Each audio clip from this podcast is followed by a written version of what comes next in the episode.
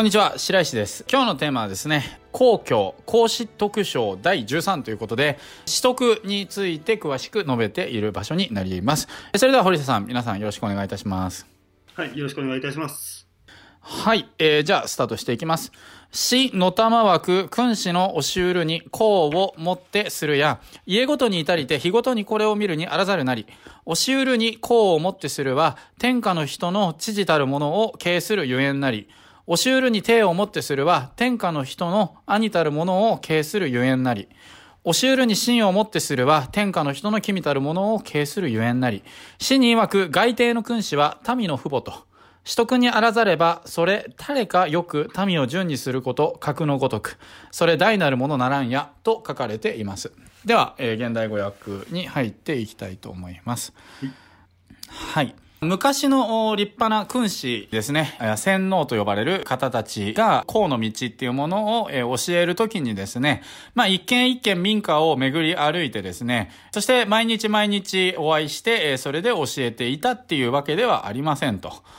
えー、じゃあどうやってこう教えていたのかっていうことですけれども、天下の、まあ人と言ってもいい自分がですね、えー、まあ父であったりするものを敬する、尊敬するっていうことによって、えー、こうをお伝えしていましたということです。まあ一件一件、家に行って教えたんじゃなくて、まあ自分自身が、天下のトップでもある自分が親を尊敬するっていうことをすることで、えー、教えるっていうことをしていましたということです。教えるに手をもってするっていうことはですね、手、えー、兄を敬ったりする気持ち、まあ礼儀に必要なものですね。に、えー、その手を持ってするっていうものはですね、まあ自分がそのトップの地位でありながらも、兄に対してですね、尊敬の気持ちを持って、接しているっていうことをしたことで、皆人々がですね、兄が大切というかですね、その手っていうものが大切なんだっていうことを教えていました。えそして、まあ、天下の人々にですね、進化としての道を教えられたのはですね、えまあ、実際天使の人であったとしても、まあ、君たるもの、その人が使えるべき人、これは神様とかそういう感じになるんですかね、に、を、まあ、尊敬して接するっていうことをしたので、天下の人々っていうのはこういう形でですね、進化としての道があるんだなっていうことを理解しましたと。で、死に言います。死教に言います。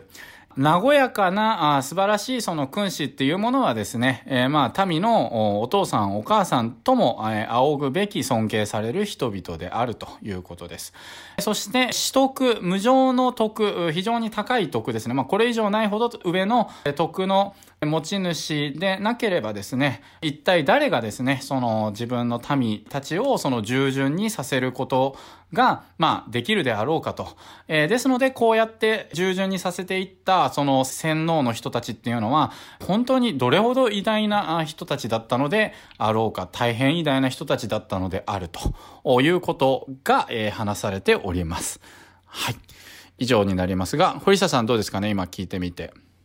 はい。あ今回も貴重なお話ありがとうございます。はい、今回ねあの白石さんのお話聞かせていただいてあの2つ僕の中でこうあの気気をつけていきたいなって、まあ、自分自身も思ったことがあったんですけどまず一軒一軒回ったのではなくてあの自分自身のその在り方でいろんな人たちに伝えていったっていうところをしていったところのお話でその、はい、自分自身がそのトップに立つとかリーダー的な存在っていう位置づけになった時であったとしても自分の兄に対してと敬意を持って接する姿を見せていくことで、うん自分を慕ってくれてる人たちにもそれをあの自分の在り方で伝えていった教えていったというところがやっぱりあの僕たちのもやっぱりその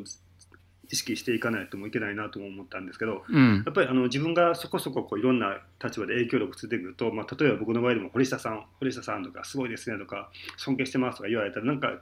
正直いろんな意味でこう天狗になってしまったりとか親の対象のになったような気持ちになって、うん、なんか自分はなんかすごい言われる側の人間であって誰かのことをすごいって言う側の人間じゃなくなないんだっていう感じのポジションになってしまう時期って僕もあったんですけど、うん、なのであのすごい人とか尊敬してる人がいるんですっていうことを言ったらじゃあその人の方に全員お客さん行ってしまうんじゃないかっていう恐怖とか うん、あのなんか誰かを認めるっていうことは自分の負け自分のが負けてるっていうふうに言ってることと同じなんじゃないかなって感じで自分はもうちやほやされることあっても誰かをちやほやすることはないんだみたいな感じの時期もあったんですけどそうではなくてやっぱりあの自分がいくらたくさんの人に尊敬していただけたりとかあの慕っていただけたとしてもそれでもやっぱり自分の目上の人とか自分をここまで引き上げてくれた人たちに対してはしっかりあの、礼儀を持つこともそうですししっかりこの人たちがあっての自分なんだよってことを今慕ってくれてる人にもしっかりティーアップすることとか伝えていくってことをしていくってことは本当に大事なことだなっていうことをまずは再確認しました。それでやっぱりもう一つはねそのねあのしっかりあの影響力を与えれる存在になっていこうと思った時にそれはやっぱりその高い徳の持ち主でなければいけないっていうところはやっぱりすごい大事なキーワードかなとも思いまして、やっぱり今ってこの人に影響力を与えようと思ったらいかにスーツを着るか、ね、オーダーメイドのスーツを着ることであったりとか、立ち振る舞いとかなんかあの見た目的な部分とかなんか物的なものとかね自分の持ってるその話し方とかいろんなその表面的なものでいかにそのあの言葉は悪いですけどあの自分がマウント上を立場的に自分のが上な上のパワーバランスを作ろうかっていう感じのなんかステータスゲームをすることによって仕掛ける側仕掛けられる側みたいなね図式を作ろうとしてしまいがちなビジネスマーケティングも結構強いなともあの感じるんですけどでもそういうのももちろん、まあね、ビジネス的にはたあの大事な部分もあるんですけどやっぱりそそれよりもたくさんの人たち本当に影響を与えたいと思うのであればしっかり徳を積むことが大事でその高い徳の持ち主になっていくためにはやっぱりねここまでお伝えしてくれてたようにしっかりあの功を持って接する定位を持って接するってことをいかに普段から丁寧に大事にしていけるかってところにあの戻ってくるんだなっていうふうに思いました。貴重なお話ありがとうございます。ありがとうございます。はい、はい、まあ私も堀下さんの話をまあ聞きながら思ったことはまあ2つほどあって、まずなんかやっぱりその僕がお金だいぶその稼ぎ出したりとかしてた時に、その兄の前でですね、自分は収入これぐらいになったよとかっていうことを言ったこと実は一回もないんですね。まあもう8年、6年間くらいかな。一回もないんですよ。それはその、はい、まあなんかやっぱ弟としての部を守んないといけないからっていうのがなんとなく働いてたと思うんですけれども、でも、はいはい、あのでもなんか、それでもそのお兄さんとその一緒に会う時になんかこう、達也サッカーやろうぜとかってもらってですね。で、それでサッカーやったりとかして、まあまあ、あの、体力は兄の方が、あの、すごくあるので、で、それで、こう、まあ負けたみたいな感じになったりとかして、で、それで、そういうことがこうありつつですね、なんかこう競争されるの嫌だな、みたいな。収入の面で言えば自分の方が、とかなんか、あったりとかして、で、それでなんとなくこう、その兄を避けるようになったというか、なんか一緒にいても、なんか自分の話あんまりしない方が良さそうだし、とかっていう感じから、あんまりその、合ってないんですよね、正直。あの、話してりとかもしてなくてですね。なんか、どれだけあがいても、もう自分はもうずっと弟なんだなと、改めて思いましたね。どれだけあがいても、その、なんかこう、兄、お兄さんよりも、その、なんか立場が上になるっていうようなことを考えない方がいいっていうか、やっぱりその、なんか僕がやっぱりその正直だったりとか素直だったりとかっていうことの生き様というか、それをやっぱ教えてくれたのも、あの、お兄さんですし、うちの家でね、その、なんかまあいろいろな、先を歩いてくれたのもやっぱり兄なので、なので、まあ本当にその、いつまで経っても、お兄さんはお兄さんであってっていう、部をやっぱりわきまえるっていう弟であることが、なんかすごく大切だなっていうふうに、まあ思ったので、なので、まあ今度会ったりとかしてもなんかもっとその尊敬というか、なんかそれが伝えられるような感じで、できたらいいなというふうに思っておりますって感じですね。はい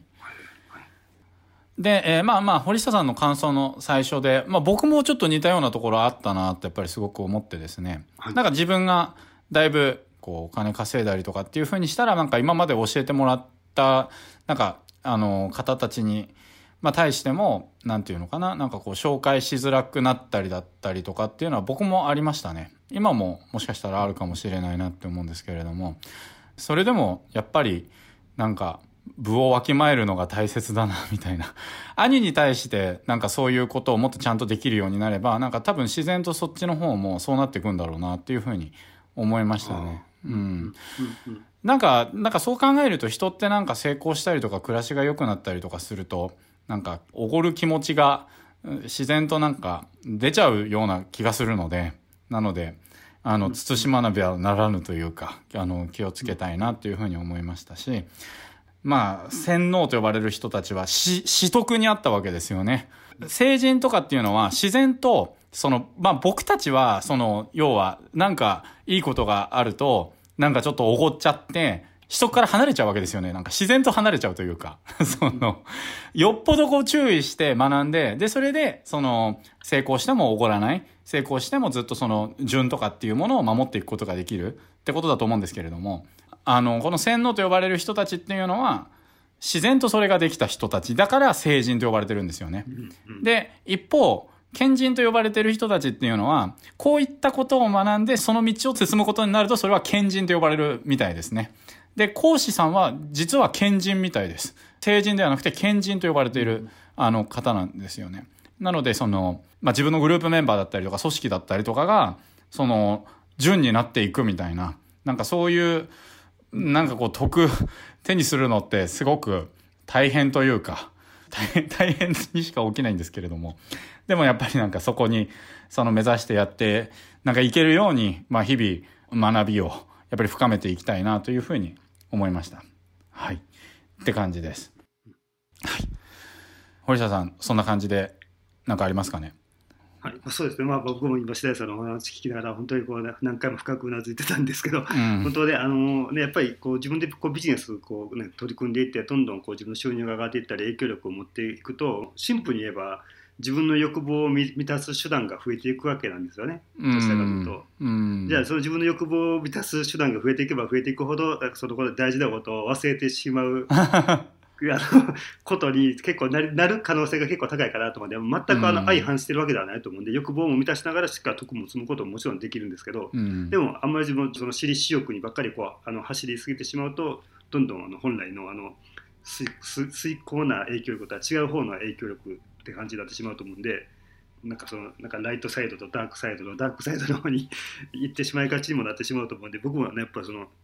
日々こう自分で頑張っていきながらいろんな成果が出た時にその成果が出たことを喜ぶことね喜ぶことはもちろんいいことだと思うんですがその時にその自分の欲求の満たし方とか欲望の満たし方であの徳を積むこととはあのかけ離れたことをしないようには普段から気をつけようってことを今白石さんのお話を聞きながらこう規模にイメージでいこうという感じで思いました。貴重なお話ありがとうございます。はい、ありがとうございます。はい。えー、というわけで、えー、今回は以上となります。まあ、今日のクエストはですね、この話を聞いて、えー、皆さんも感じたことだったりとか、思ったことだったりがあればですね、えー、それをシェアしていただければと思います。はい。えー、というわけで今回も以上になります。えー、今日も最後までお付き合いいただきまして、本当にありがとうございました。はい。ありがとうございました。